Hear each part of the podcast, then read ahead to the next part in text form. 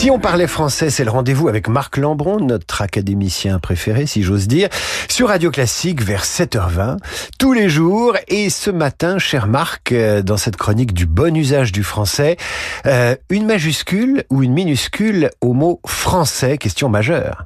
C'est la question des noms de nationalité. Alors, la règle est assez simple, c'est que dans les noms et les adjectifs de nationalité, la majuscule est réservée aux substantifs qui désignent les personnes qui habitent un pays ou qui en sont originaires, qu'on considère alors comme des noms propres. Exemple très simple, on va dire un Suisse, S majuscule, mais une montre suisse, adjectif S minuscule. Ça marche pour un helvète, H majuscule. Ça marche également pour un pour un helvète. Je crois que vous avez lu Astérix. euh, mais en revanche, quand on parle de la langue qui correspond à cette nationalité, c'est une minuscule, c'est un nom commun. C'est-à-dire, j'apprends l'anglais. J'apprends l'anglais. A est une minuscule. J'apprends le français, c'est un F minuscule.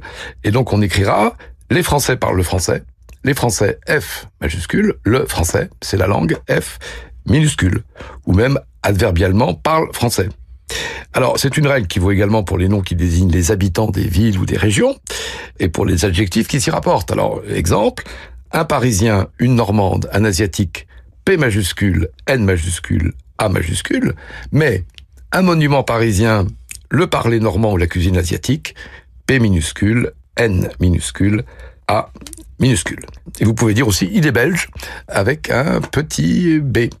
Tout ceci se retrouvant dans un ouvrage de l'Académie française, tout à fait recommandé par vous, Dire ne pas dire.